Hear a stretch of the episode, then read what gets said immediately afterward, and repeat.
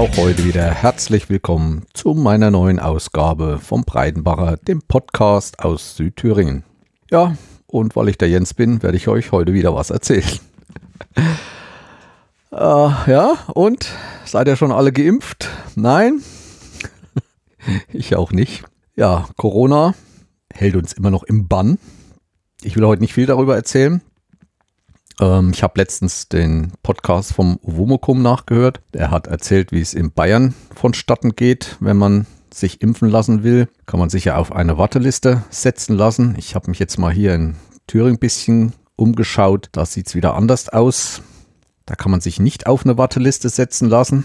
Man muss ständig auf eine Internetseite impfen-thüringen.de. Ich habe die natürlich verlinkt. Und da kann man täglich, stündlich schauen, ob es wieder was gibt an Impfstoff. Man kann sich auch einen Newsletter eintragen, der dann anschreiben soll, wenn wieder freie Termine sind. Der kam gestern etwas spät, wo schon wieder alles vorbei war. Naja, also man kann sich da nicht auf eine Liste setzen, man muss da ständig schauen. Und wenn man Glück hat, aha, da ist was frei, dann muss man noch schauen, wo was frei ist, also meistens in diesen Kreisstädten. Und wenn nichts frei ist und dann kann man schon mal gar keinen Antrag stellen und auf eine Liste setzen geht auch nicht. Also man muss da ständig gucken, sagen jetzt, aha, und dann muss man auch schnell sein. Das ist so wie die Karten beim Rockfestival. So schnell wie die weg sind, sind dann auch die Impftermine hier weg.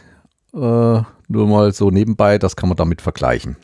Am besten ist es, wenn man Text schon vorformatiert hat, kopieren, Zwischenablage, rein in das Formular, dann ist man schnell, aber wer beherrscht das schon, vor allem von älteren Leuten, die kaum mit dem Computer umgehen können. Ja, es gibt auch, glaube ich, andere Möglichkeiten an bestimmte Institutionen, wo die sich wenden können. Naja, mir kommt das so vor, als wenn dieses Event-Team, was auch Veranstaltungen finanziell begleitet, da irgendwie die Hände mit im Spiel hat und diese ganzen lustigen Spielchen mit uns macht. Aber kommen wir zu schöneren Themen. Ich hatte ja das letzte Mal gesagt, dass ich das erste Mal den letzten Podcast mit einer anderen Software aufgenommen habe. Auch diesen nehme ich gerade wieder mit dieser auf. Und zwar habe ich vor längerem schon mal vergünstigt die Standardversion von Hindenburg mir gekauft. Also nicht die 2-Euro-Version, die es zum Tag des Radios gibt. Tag des Radios ist der 13. Februar. Und da kommen immer vergünstigt Programme, die mit Radios zu tun haben, von dieser Firma raus. Hindenburg gehört dazu. Ich habe den Hindenburg Journalist, also die kleinste Version. Bin ganz zufrieden damit, so vom Bearbeiten und Erstellen her. Ist ein bisschen Umgewöhnung. Ich habe so ein bisschen das Problem, wenn ich eine Audiospur schneide, dann bleibt bei Hindenburg und auch bei Ultraschall immer diese Schnittmarke. Und die lässt sich verschieben. Und dann geht das auch mit diesen Markieren. Manchmal ist vorne was markiert und hinten noch. Und man hat ja nicht immer die ganze Audiospur im Blickfeld, sodass auch mal was drüber geschoben wird. Und das habe ich bis jetzt nicht so gemocht. Das war bei meinem vorherigen Programm Audacity, war das weitaus anders gelöst. Also da gab es keine Schnittmarken, sodass man da auch nicht nachträglich wieder langziehen konnte. Das hängt mit destruktiven und nicht destruktiven Bearbeiten zusammen. Und viele sagen ja, Audacity lässt sich nicht wieder rückgängig machen, die Bearbeitung. Das stimmt nicht ganz. Und zwar, wenn ich mit Audacity gearbeitet habe und habe nicht, wenn ich zum Beispiel eine Markierung gemacht habe, einen Teil markiert und habe die dann gelöscht, dann war das weg. Da war auch kein Merker oder keine Markierung und kein Schnitt mehr zu sehen. Aber wenn ich mit Ctrl X ausgeschnitten habe, erscheint eine rote Markierung. Und diese Markierungen bleiben über die ganzen Längen. Das sind wie Schnittmarken.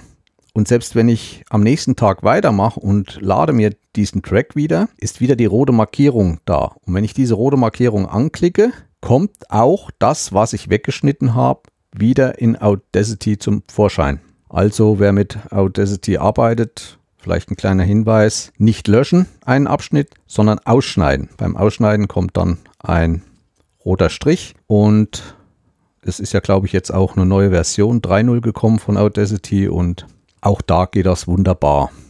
Ist zwar nicht so eine feine Arbeitsweise wie in Ultraschall oder hier in Hindenburg, aber das nochmal als Hinweis für andere, die mit Audacity arbeiten. Natürlich muss man sich mit so einem Programm auch beschäftigen, muss sich einarbeiten, obwohl hier in Hindenburg gar nicht so eine große Palette ist, was man da alles mitmachen kann, sind die Grundfunktionen vom Schneiden sehr gut gemacht. Ja, und natürlich kann ich hier auch Kapitelmarken mit erzeugen. Das habe ich auch getan und habe diese Kapitelmarken auch extra abgespeichert. Das geht in Textform und habe die in Auphonic, wo ich trotzdem noch meine äh, Dateien durchjage, mit eingespielt. Allerdings waren da nur die Zeiten wurden da gespeichert. Keine Ahnung, ob das Format nicht gestimmt hat, mit dem Hindenburg diese Textdatei abspeichert. Ich wollte es noch nachtragen, die ganzen Kapitel dann händisch eintragen, also den Text, die Zeiten waren drin. Und so hat eine aufmerksame Hörerin mir auch Bescheid gegeben, dass in ihrem Podcatcher die Kapitel nicht angezeigt wurden, zwar angezeigt wurden, aber immer nur als Kapitel oder immer dasselbe Wort. In meinem Podcatcher und auch im Player, also vom, im Podlove Player, waren die Kapitel vorhanden, komischerweise. Also ich denke, dass Hindenburg diese Kapitel schon beim Export auch in die Wave-Datei speichert, aber damit wahrscheinlich wieder nicht alle Podcatcher zurechtkommen und deswegen in manchen, dass die Kapitel doch nicht angezeigt wurden.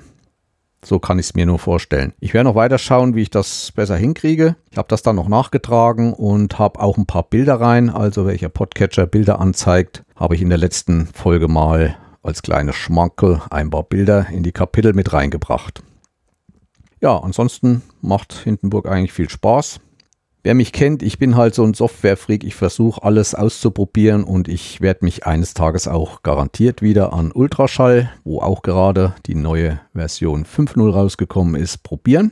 Und auch davon werde ich euch dann erzählen. Vielleicht gefällt mir das besser. Aber Ultraschall nehme ich zurzeit deswegen nicht, weil ich finde, es ist mehr geeignet für Interviews. Also wenn mehrere Podcaster gleichzeitig einen Podcast aufnehmen, das geht zum Beispiel auch mit meiner Hindenburg-Version nicht. Aber bis jetzt bin ich nicht in diese Lage gekommen und dadurch reicht mir das Programm jetzt erstmal aus.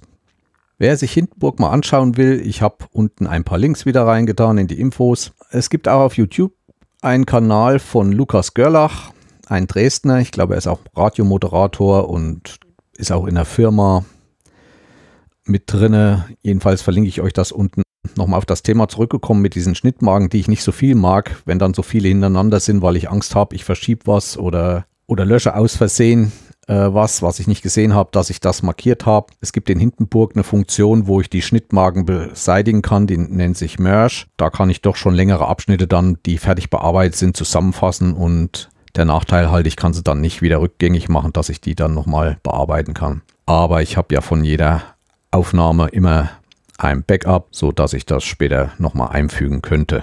Ja, das noch zu Hindenburg und kommen wir zum nächsten Thema. In der letzten Folge hatte ich euch einen Podcast-Tipp von der Firma 4000 Hertz gegeben über den Extremkletterer Hans Kammerlander. Und da hat mir eine aufmerksame Hörerin meines Podcasts aus Nürnberg geschrieben und hat mich auf eine Dokumentation des Bayerischen Rundfunks hingewiesen. Die Sendung heißt Lebenslinien und da kann man sich mal einen längeren Film über Hans Kammerlander anschauen. Und ich finde, es ist eine sehr gute Ergänzung zu dem Podcast, wenn ihr den gehört habt. Ja, auch sonst muss ich sagen, schaue ich, wenn ich mal Fernseh schaue, doch ziemlich viel dritte Programme, meist so hessisch, bayerischen und auch norddeutschen sind immer schöne Beiträge dabei. Meinen eigenen, diesen mitteldeutschen Rundfunk, kann ich bald gar nicht mehr schauen. Warum ich so, könnt ihr mal ins Programm reingucken. Das rauft einen die Haare.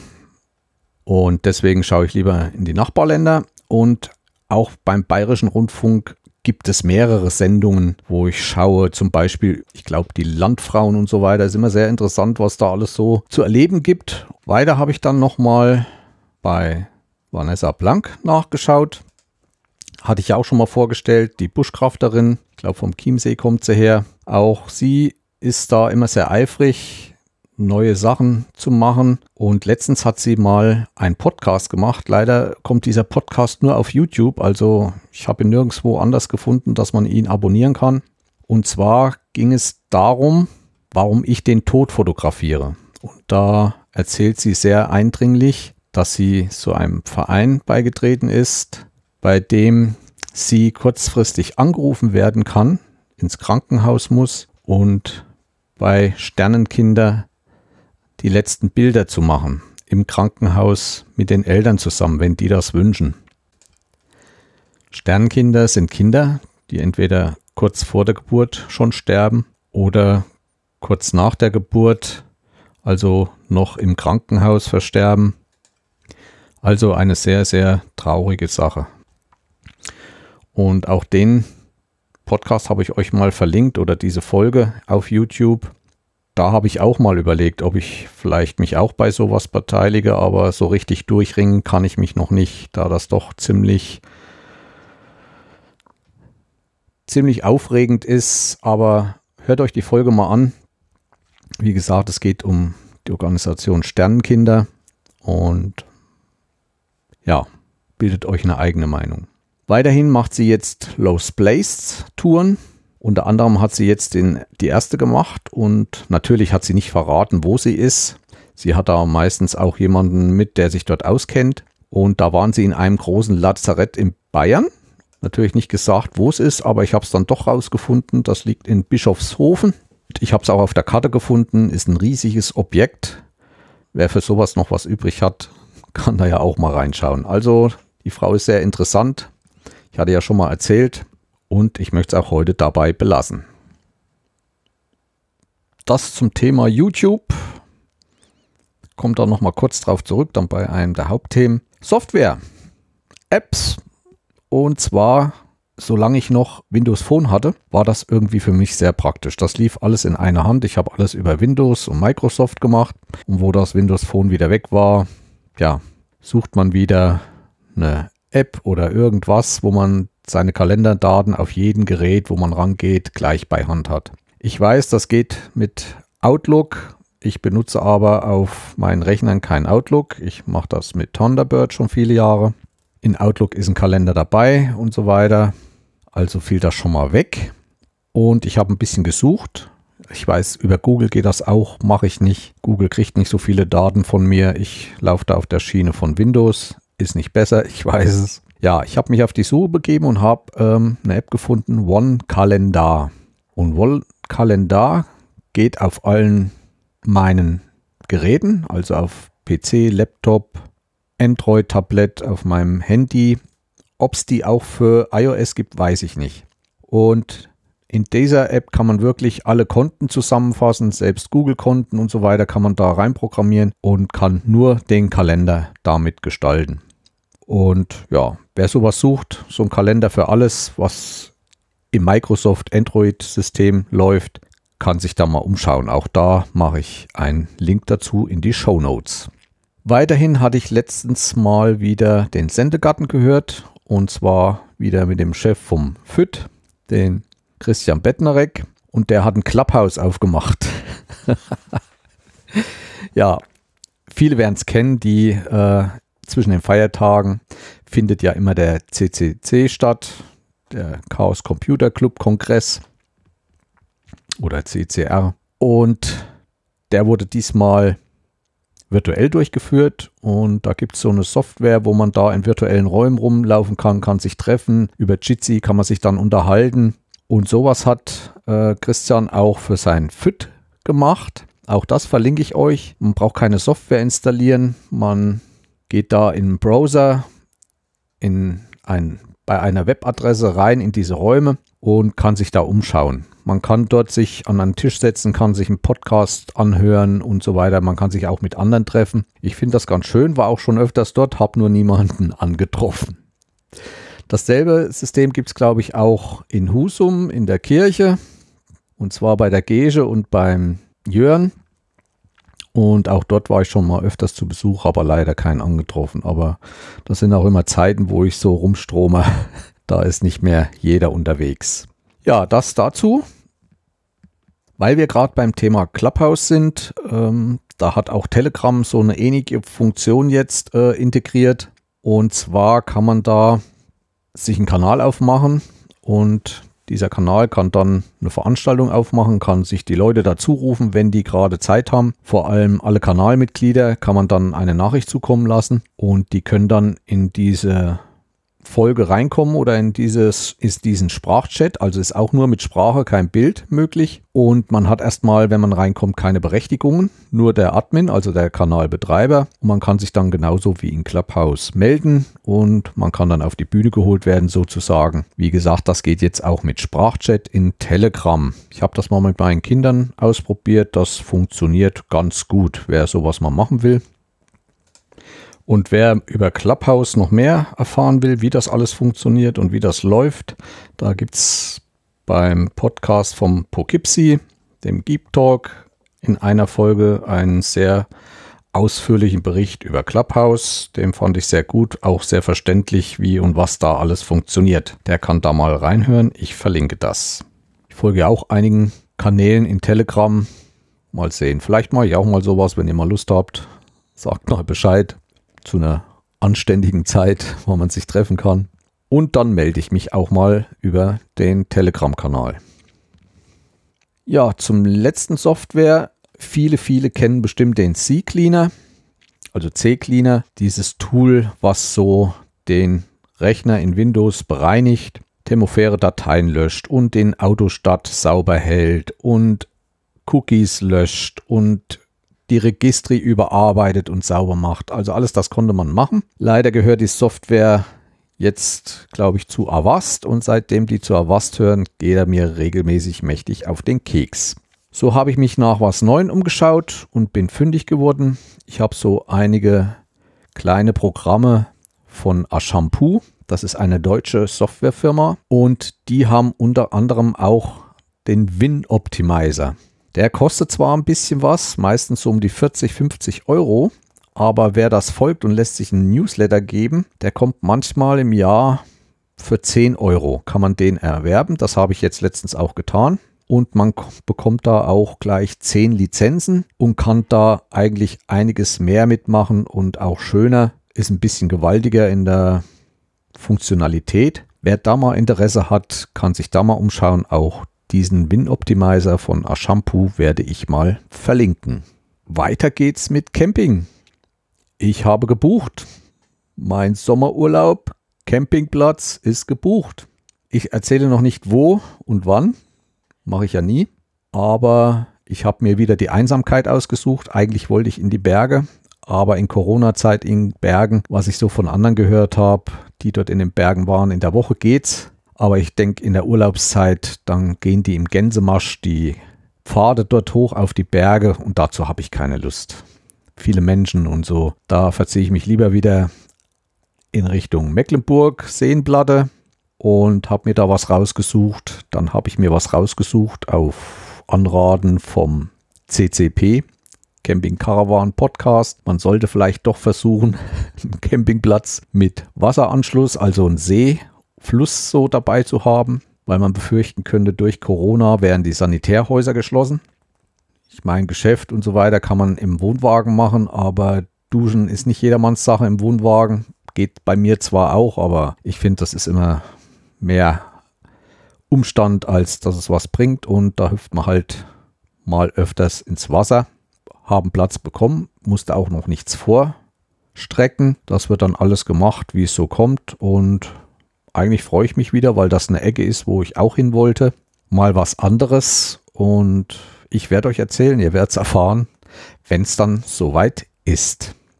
Ja, weil wir gerade beim Camping Caravan Podcast sind. Die hatten letztens eine Folge über Campingplatzbetreiber. Und zwar den Campingplatz Himmelreich bei Kaput bei Potsdam in der Nähe. Ich kenne persönlich Kaput. Ich war dort früher schon mal im Ferienlager und dann später auch noch mal im Urlaub dort in der Ecke.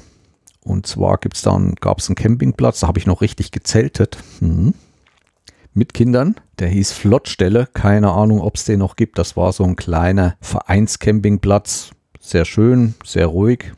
In dieser Folge waren die Campingplatzbetreiber von diesem Himmelreich zu Gast im Camping Caravan Podcast. Hört mal rein, ist nicht jedermanns Sache die Berliner, die haben halt eine andere Schnauze, wenn sie erzählen.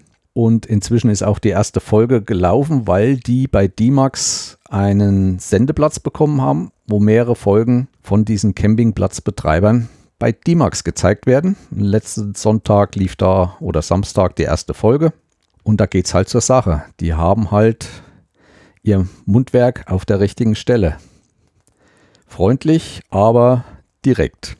So kann man sagen. Ja, nicht jedermann liebt den Berliner, aber ich mag sie ganz sehr, weil sie sagen einem halt, was sie denken und man weiß immer bei ihnen, woran man ist. Auch bei unserem Orientierungslauf gibt es einige Berliner Vereine und wenn man mit dem zusammen ist, das ist immer sehr, sehr lustig und sehr aufregend. Und es kommt nie so richtig mal Ruhe rein bei denen. Ja, bevor ich zu den zwei Hauptthemen komme, noch kurz zu meinem Befinden. Ich bin gerade dabei, also arbeite noch alles wie eh und je. Und ich habe ein Bastelprojekt angefangen, was eigentlich schon wieder fast fertig ist. Diesmal nichts mit Elektronik, sondern Handwerksarbeit, richtig Holz, Leisten, Polystyrol. Also ich habe mir drei Landkarten gekauft. So glänzend. Erstmal hatte ich zwei gekauft, eine Deutschland, eine Europa. Die wollte ich aufziehen und dann habe ich mir bei Amazon so Fähnchen mit Stecknadel gekauft. Die gibt es auch sehr günstig für 3, 4 Euro, 100 Stück in sechs verschiedenen Farben. Und da wollte ich dann mal bestimmte Sachen aufpieksen. Und zwar wollte ich es machen, dass ich jeden Ort, in dem ich mal war in Deutschland, wo ich mindestens eine Nacht geschlafen habe, auf dieser Karte zu kennzeichnen. Ja, ich habe dann bei der ersten Karte schnell gemerkt, die ist zu klein. Ähm, die war ungefähr 1 Meter mal 70 Zentimeter groß und da war die Karte physisch drauf. Also so ein bisschen, wo man das Gebirge sah, die Flüsse sieht und alles, aber kaum Ortschaften. Und dann eine europamäßig, aber in Europa war ich nicht so viel unterwegs, die reicht vollkommen aus in dieser Größe. Und deswegen habe ich mir nochmal eine größere bestellt und zwar 1,40 Meter mal 1 Meter groß. Diese habe ich inzwischen aufgezogen, also ich habe Presspappe mir gekauft, habe die mit Leisten verstärkt und habe da eine Schicht Polystyrol aufgezogen, wo ich dann die Karte draufklebe und wo ich dann schön diese Stecknadeln reinmachen kann. Und diese 1 Meter mal 1,40 Meter, da ist eigentlich fast jede Ortschaft in Deutschland drauf. Ich verlinke euch die unten. Ihr könnt da mal reingehen bei Amazon und da sind auch Bilder von dieser Karte, wo ihr mal reinzoomen könnt und seht das, wie das gemacht ist. Also meine Kreisstadt ist dabei und auch kleinere Ortschaften hier drumherum. Mein Breidenbach leider nicht, aber das kann ich verschmerzen. Und so will ich doch in den nächsten Wochen mit meinen Farbfähnchen dann jeden Ort aufpieksen, wo ich mal einmal genächtigt habe in Deutschland. Und das ist so eine Idee, die ich schon lange vorhatte. Und meine Frau macht da auch ihre Farben, meine Kinder dann noch. Ähm, dann gibt es eine Farbe, wo ich dann überall mit dem Wohnwagen bis jetzt war. Ja, und dann ist noch eine Farbe übrig. Ich glaube, Wettkämpfe wollen wir dann noch einen, eine Farbe von Fähnchen machen. Überall da, wo wir zu einem Wettkampf waren. Größeren Wettkampf, wo wir auch genächtigt haben.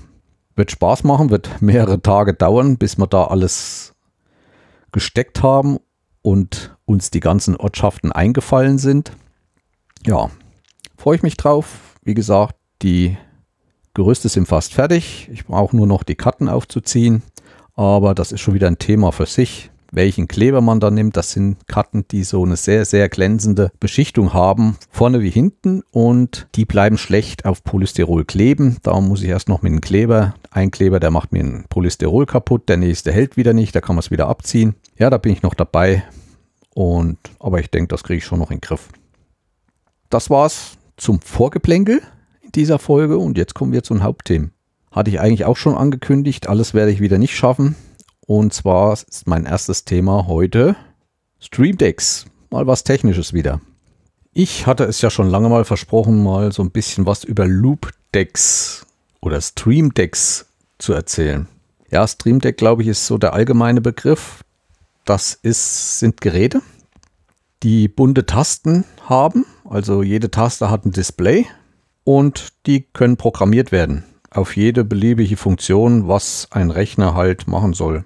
Das können sogar Abläufe sein, ganze Abläufe von mehreren Tasten oder Tastenkombinationen. Bekannt wurden die jetzt, weil ja durch Corona so eine Riesenwelle der Livestreams losgegangen ist, egal welche Branche, ob das die Fotografen, die Videofilmer waren oder die Spieler, überall wird Livestream gemacht. Auf YouTube, auf Twitch, Discord und wie sie alle heißen. Und bei diesen Streams, bei diesen Livestreams muss man immer viele Knöpfchen drücken. Da werden Einblendungen gemacht, da werden Umschaltungen gemacht von verschiedenen Kameras. Manche haben da drei Kameras in ihren Räumen stehen, diese umzuschalten und dann live zu schalten. Mal aus dieser Ansicht, mal aus jener. Und das ist halt mit einer Maus und so weiter störend und dadurch werden diese Sachen auf diese Tasten gelegt. Ich habe ja auch schon länger ein solches, wie soll ich sagen, Stream Deck oder wie man sie nennt allgemein, aber ohne diese äh, Display-Tasten. Mein Stream Deck heißt Shuttle Pro V2 von Contour Design. Ich habe da auch vor ein paar Folgen schon mal drüber erzählt. Ich bearbeite damit alle meine Podcast-Folgen und bin da sehr zufrieden mit. Es ist wirklich, wenn man in der Routine drin ist, ein viel, viel schnelleres Bearbeiten von Tracks, auf einer Timeline und auch sonstiges. Also wirklich die Hand auf einem Gerät zu haben und dann nur noch Klick-Klack und Undo, Rado kopieren, einsetzen und gerade für Videofilme, die ihre Videos bearbeiten in der Timeline oder auch Podcaster oder andere Audio-Versessene Produzenten ist es von Vorteil, wenn man sich ein Stream Deck mit einem sogenannten Shuttle-Rad oder auch einem anderen Drehrad benutzt. Bei meinem sind es zwei. Das ist einmal in der Mitte ein unendlich Laufrad, also ich kann da drehen, drehen, drehen, drehen. Das hält nie an, das hat auch keinen Anschlag. Und dann habe ich außen drumherum um dieses Rad noch einen Ring, der hat einen Anschlag und das ganze Rad federt. Also ich, das geht immer wieder von alleine in die Nullstellung zurück. Das ist sehr angenehm, wenn man sich auf der Timeline bewegt. Das hängt mit Vorspulen, Zurückspulen zusammen, kann man drauflegen. Man kann aber auch Zoom drauflegen, sich in der Timeline rein und raus zoomen. Und das ist schon von großem Vorteil. Wobei die anderen Stream Decks, zum Beispiel von der Firma Elgato, haben diese Regler oder diese Drehräder nicht. Man kann das aber anders gestalten, zum Beispiel, dass man auf äh, die Tasten zum Beispiel Pfeile zum links und Rechtsspulen benutzen kann und auch andere Funktionen da drauflegen kann. Aber wie gesagt, für Video und Audio ist so ein Rad eigentlich schöner, finde ich. Wie gesagt, es gibt verschiedene Firmen und Ausführungen von diesen Geräten. Ich hatte ja schon genannt die Firma Elgato. Die haben, glaube, drei Stück, drei dieser Stream Decks, die heißen bei denen auch Stream Deck, in Verkauf und zwar mit unterschiedlichen Anzahlen von Tasten. Also die Tasten sind in einem Gitter angeordnet und da geht's, ich weiß nicht, bei 20 los oder wie gesagt 4x5 oder und so weiter. Gibt drei Größen, die kosten dann auch unterschiedlich. Ich glaube, bei 100 Euro geht's los, aber ich verlinke euch das unten. Es gibt dann noch eine zweite Firma, die nennt sich Loopdeck, Loopdeck Live. Auch das verlinke ich euch. Die haben dann schon Geräte für ab 250 Euro, wo dann aber schon so Drehräder mit drauf sind. Und diese programmierbaren Tasten, wo auch ähm, Bilder drauf projiziert werden können. Was es schon länger gibt, ist die Firma 3D Connexion. Die haben die Serie der Space Mäuse, die gibt es schon sehr lange. Die werden hauptsächlich in den Bereichen CAT und 3D Produktion angewandt. Die haben spezielle Räder dann in der Mitte, die sich anfassen lassen, sodass man einmal links, rechts drehen kann. Dann kann man diese Räder nach vorne und hinten kippen, zur Seite kippen. Ja, und man kann drauf drücken und kann sie rausziehen. Also das sind dann zum Beispiel zum Zoom, kann man drücken, rausziehen, rein und rauszoomen. Die sind da ziemlich professionell, schon länger am Werken. Da habe ich mal durch Zufall für 25 Euro eine Space Maus für ein Notebook bekommen. die eigentlich normal auch über 100 Euro kostet. Die gab es auch mal in irgendeinem Kaufhaus, stand die rum, nicht losgeworden, Preis runtergesetzt. Die sind sehr schwer, aber in 3D, zum Beispiel wenn ich mit Blender arbeite, lässt sich da wirklich sehr schön damit hantieren. Ja, dann das Konturdesign. Das ist mein, mein Stream Deck oder Mausersatz sozusagen. Und der hat mehrere Tasten. Das sind 15 Stück an der Zahl und wie schon erzählt, zwei Räder, eins unendlich und eins mit dieser Feder. Und zum Schluss, für alle die, die nicht tief in die Tasche greifen wollen für sowas und das trotzdem nutzen wollen, gibt es im Android und auch, glaube ich, im iOS-Bereich äh, das Touch Portal. Das ist eine App, mit der man so ein Stream Deck auf jeden Handy oder Tablet äh, benutzen kann. Also es ist eine App, wo dann diese Tasten dort sind und die App lässt sich dann auch mit dem Rechner verbinden und man kann dann diese verschiedenen Tasten programmieren, genauso wie auf diesem Hardware Stream Deck. Ich verlinke das auch unten. Touch Portal heißt das Programm oder die App. Tu auch ein Video dazu, wo das mal erklärt wird. Und zwar bei den Jungs von The Geek Freaks. Ja, das soll es mal kurz zu Loopdecks gewesen sein. Wie gesagt, ich schneide damit gerne Videos und auch Audio. Und man kann das auch auf jedes Programm selber einrichten, indem man die Tasten programmiert. Bei meinem ist ein Programm dabei, was dann im Hintergrund läuft. Da sind auch schon viele Presets vorgegeben, wo man dann direkt anwenden kann. Zum Beispiel auch für Audacity gibt es auch schon ein vorgefertigtes Preset. Ja, das war die Technik heute und jetzt kommt ein sehr altes Thema, was ich schon ewig vor mich schiebe. Das ist meine Brotbackerei. Ich kenne jemanden bei meinen Zuhörern, der sich da auch schon mit beschäftigt hat und mir auch schon einige Tipps gegeben hat, wo ich das immer mal anklingen lassen habe. Wie soll ich anfangen? Corona kam und man kommt auf die Idee, mal selber Brot zu backen. Ja, ich habe mir dann viel, viel Zeit um die Ohren geschlagen, im Internet recherchiert, was ich eigentlich bei jedem Produkt mache. Ich nehme mir da wirklich sehr viel Zeit, gucke da viele Videos, lese da in vielen Foren und habe mir dann März, April oder im März hatte ich ihn bestellt, einen Brotbackautomat von Panasonic geleistet. Und zwar ist das der, lasst mich schauen, SD. Und zwar ist das der SD ZB 2512 von Panasonic. Das ist nicht das neueste Modell, das neueste ist 2522, musste aber nicht sein, weil der hat ausgereicht und der hat um die 170, 180 Euro gekostet. Klingt teuer, es gibt weitaus billigere unter 100 Euro, ich weiß, aber nach Tests und so weiter war er oft Testsieger und er hat ein paar Eigenschaften, die mir persönlich gefallen haben und ich kann heute sagen, nach einem Jahr rund Benutzung, er ist sein Geld wert. Erstmal allgemein zum Brotbacken. Warum? Ja, warum? Bin halt ein Typ, der gerne mal was ausprobiert und das Brotbacken war es halt auch. Hatte ich mir schon lange mal vorgenommen. Ich hatte mich davor auch schon mit beschäftigt. Und zwar gibt es eigentlich die Anlaufstelle im Internet, die sich nennt Plötzblock. Plötzblock ist, glaube ich, aus dem Erzgebirge äh, ein YouTube-Kanal mit einem Herrn, der sich wirklich von A bis Z mit Brotbacken im Heimbereich auskennt. Und da gibt es unzählige Videos, wie man Brot backt, dass Brotbacken Zeit braucht. Er allerdings von Brotbackautomaten gar nichts hält, weil das geht ihm alles zu schnell.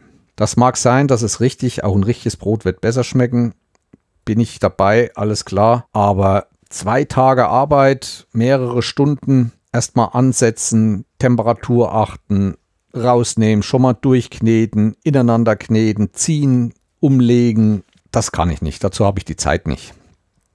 Und da ist so ein Brotbackautomat eigentlich eine sehr schöne Abwechslung und eigentlich eine gute Alternative. Er lässt sich da auch auf seinem Kanal nicht groß aus. Ich weiß nicht, irgendwo habe ich mal in seinem Forum was kurz gelesen, wo er seine Meinung zum Brotbackautomaten niedergeschrieben hat. Und naja, okay. Ja, ich hatte ihn dann bestellt.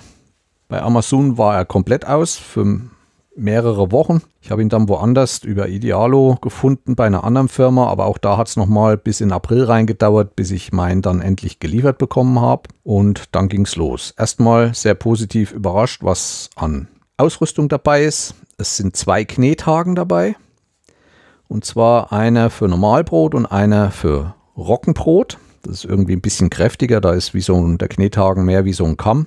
Dann ist ein Messlöffel dabei für Sauerteig.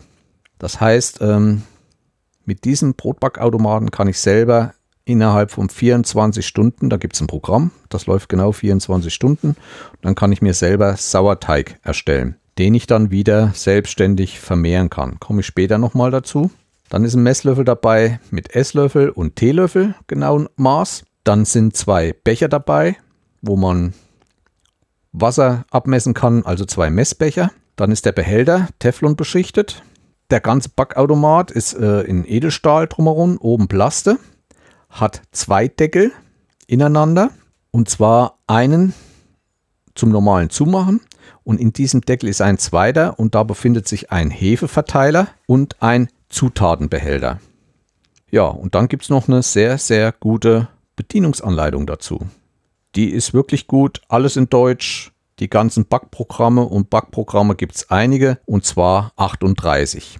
38 Programme sind nicht nur für 38 Brote, also so ist es nicht. Für Brote sind 18 Backprogramme und dann habe ich Programme für Brötchen, für andere Sachen, die aber nur im Automaten zusammen gerührt werden und dann aber im normalen Backofen gebacken werden müssen. Ich kann Nudeln mitmachen, ich kann Marmelade mit herstellen, ich habe glutenfreies Backen und wie schon gesagt die Sauerteigherstellung. Ich lese euch mal kurz hier einige Rezepte vor. Da gibt es einmal Weißbrot, Milchstuden, dunkles Weizenmehlbrot, Rosinenbrot, bekanntes Schlemmerbrot, Speck und Käse, Schlemmerbrot, Oliven, Schlemmerbrot, Käse, Tomaten, Weihnachtsbrot, Vollwertbrot, Buchweizenbrot, Kümmelbrot, Müslibrot, Käsebrot und einiges mehr. Weiterhin gibt es italienisches Brot, Toastbrot, einfaches Brioche, Panettone, Dinkel-Vollkornbrot, Adventbrot, Vitalbrot, französisches Brot und, und, und. Man kann auch Kuchen mitbacken, da gibt es auch zwei Rezepte. Als da wären Früchte-Rumkuchen und Orangenkuchen. Und Marmeladen sind da auch die Rezepte dabei. Pflaumenmarmelade, Aprikosen, Blaubeermarmelade, Erdbeermarmelade. Ja, und dann noch Teigrezepte. Und es gibt auch noch von der Firma, von so einer Mehlherstellungsfirma, Brotbackmischung Rezepte. Was ich aber gar nicht mache. Auch sonst sind noch einige Hinweise in der Anleitung, zum Beispiel, was das Fett bewirkt. Ich mache zum Beispiel immer ein bisschen Butter mit dran und dadurch wird der Brotgeschmack weicher. Zucker sorgt für die Bräunung und so weiter. Auch da gibt es einige tolle Hinweise über Vollwertmehl, helles Mehl, Roggenmehl, Dinkelmehl, Milchprodukte. Ist alles beschrieben und auch die Anleitung zum eigentlichen Backen sehr, sehr ausführlich, wie man den Zutatenbehälter füllen soll und so weiter. Ja, also ich kann die Anleitung nur empfehlen. Ich schaue mal, ob ich einen Link finde. Ich glaube, die gibt es auch im Internet und setze euch dann unten in die Infos. Auch die Programme, die dort eingegeben sind, sind dann nochmal in einer Tabelle in der Bedienungsanleitung sehr genau aufgeschrieben, was bei welchem Programm passiert. Also wie viel Mal, wie viele Minuten gerührt wird, wie viel Mal der Teig in welcher Zeit gehen kann und wie lang die Backzeit dann endgültig ist. Also ein Brot kann man, es gibt zwei verschiedene Geschwindigkeiten zu jedem Backprogramm. Es sind eigentlich zwei Backprogramme immer zusammengehörend, eine schnelle Version und eine längere Version. Die schnelle ist so eine bis zwei Stunden das Brot fertig und in der längeren dann vier bis fünf Stunden. Ich nehme grundsätzlich immer die längere, weil das Brot soll ja arbeiten und nicht, naja, wie der Herr vom Plötzblock halt sagte. Nun, welche Größen werden verarbeitet? Also in der Anleitung sind immer drei Größen zum Mischen angegeben. Das sind einmal Brote 400 Gramm, 500 Gramm und 600 Gramm. Ich weiß, es gibt Backautomaten, die machen bis ein Kilo und darüber hinaus, aber Da habe ich auch festgestellt, dass dann die Form nicht immer so stimmt und dass die ungleichmäßig backen. Also 600 Gramm ist bei diesem Automaten so das Maximale. Die sind dann auch schon ziemlich hoch und auch die Form ist halt ein bisschen anders wie bei anderen, aber könnt ihr dann mal in der Anleitung sehen. Er ist eigentlich sehr leise, stört überhaupt nicht. Auch in der Wohnung ist er nicht zu hören, auch beim Umrühren und so weiter. Wie gesagt, ist dann ein Hefeverteiler drin. Wenn wir mit Trockenhefe machen, wird da oben die Hefe rein, weil die zu einem späteren Zeitpunkt erst zugegeben wird. Die ist nicht gleich von Anfang an dabei. Und dann ist natürlich ein Zutatenbehälter dabei und der ist nicht klein, sodass man geröstete Zwiebeln, Möhren, verschiedene Körnerarten, sodass die nicht gleich aufweichen. Während äh, des, des Gärens oder so kommen da bestimmte Sachen erst später dazu. Das ist eine automatische Klappe, die dann irgendwann aufgeht während des Backprogramms. Die Kundenbewertung ist immer gut. Die Brote kann ich dann auch noch in drei Bräunungsstufen backen, was ich auch nochmal individuell einstellen kann. Wie gesagt, habe ich 18 Backprogramme. Dann habe ich zum glutenfreien Backen kann ich dann Marmeladen, an die Haftbeschichtung, das Einzige, was immer äh, kritisiert wird, dass man kein Sichtfenster hat. Aber man kann den während des Backens auch mal kurz hochheben, den Deckel aufmachen und reinschauen. Da passiert nichts und so viel Wärme entfleucht da auch nicht. Ich habe ein Display. Ich habe keine Innenraumbeleuchtung, brauche ich nicht. Eine Timerfunktion hat er und wie gesagt, sehr gute Bedienungsanleitung. Tja, zum Backen, zur Vorbereitung brauche ich so 10 Minuten, maximal 5 bis 10 Minuten. Also ich habe dann immer eine Küchenwaage, eine elektronische, da stelle ich drauf, Wasser rein, dann halt immer wieder auf Null gestellt und Mehl. Salz wird abgemessen mit Teelöffel und Zucker mit einem Esslöffel. Und so habe ich die ersten Brote gebacken und hatte bis jetzt noch keinen Fehlschlag mit dem Gerät. Also sie sind alle aufgegangen, die waren alle Brote locker, leicht und fluffig und ich kann mich nicht beschweren. Was ich mich natürlich wundere, wenn wir diese Brote machen und was wir verzehren, da sieht man erstmal, was wir eigentlich für eine Masse an Mehl verbrauchen. Was so ein, das sind immer nur 400 Gramm und sonst was, aber wenn man dann so drei, vier Brote mal in der Woche backt, dann sind das bald zwei Tüten Mehl, die da schon mal weg sind. Und da ist man dann beim Einkaufen immer ganz schön hinterher, ist man halt nicht gewöhnt, so viel Mehl zu kaufen. Ich muss aber auch noch mal dazu sagen, so ein Brotbackautomat, selbst wir sind nur ein Zwei-Personen-Haushalt, ersetzt nicht den Bäcker. Also wir schaffen es nicht, so viel zu backen, dass wir nur von diesem Brotbackautomaten das Brot essen. Sonst würde der fast rund um die Uhr laufen. Also man muss noch mal zwischendurch zum Bäcker gehen. Das ist wirklich nur äh, für bestimmte Sachen, wenn man mal einen Tag das Brot vergessen hat oder man zu bestimmten Anlässen oder mal in der Woche was anderes essen will, was man beim Bäcker halt so nicht bekommt. Wir haben uns dann auch ein bisschen mit Mehl beschäftigt und was es da so gibt. Diese Vollkornbrote und Vollkornmehls, Roggenmehl. Und wir sind dabei, das normale helle Mehl, das Weizenmehl, mit Dinkelmehl zu ersetzen. Also immer da, wo Weizenmehl steht, da setzen wir dann Dinkelmehl ein. Es gibt ja die verschiedenen Nummer der Mehlarten. Auch das ist nochmal beschrieben in der Bedienungsanleitung. Sowie auch viele andere Sachen. Das Arbeiten mit Milch. Man kann ja zum Beispiel auch äh, diese Milchbrote machen und, und was es da alles gibt. Man kann da Rosinen zusetzen. Das geht alles. Und wie gesagt, dann haben wir uns ein bisschen ausprobiert mit den verschiedenen Mehlarten. Gibt auch Brote mit zwei Mehlarten, wo so und so viel Prozent oder so und so viel Gramm normales Mehl und dann noch so und so viel Gramm Roggenmehl, dass es nicht allzu schwer wird. Und wie gesagt, meine Brote sind bis jetzt alle geworden. Ja, irgendwann kam es dann bei mir auf, ähm, wenn man mit dieser Trockenhefe arbeitet, irgendwann fängt man dann an, hm, es ist nicht ganz so wie ein richtiges Brot. Äh, wenn so ein, zwei Tage gelegen hat, wird es dann auch so ein bisschen krümelig. Ja, habe ich gedacht, müssen wir mal anfangen mit richtigem Sauerteig. Da habe ich mich auch beschäftigt. Da gibt es dann auch eine Sauerteig-Deutschland-Bank sozusagen.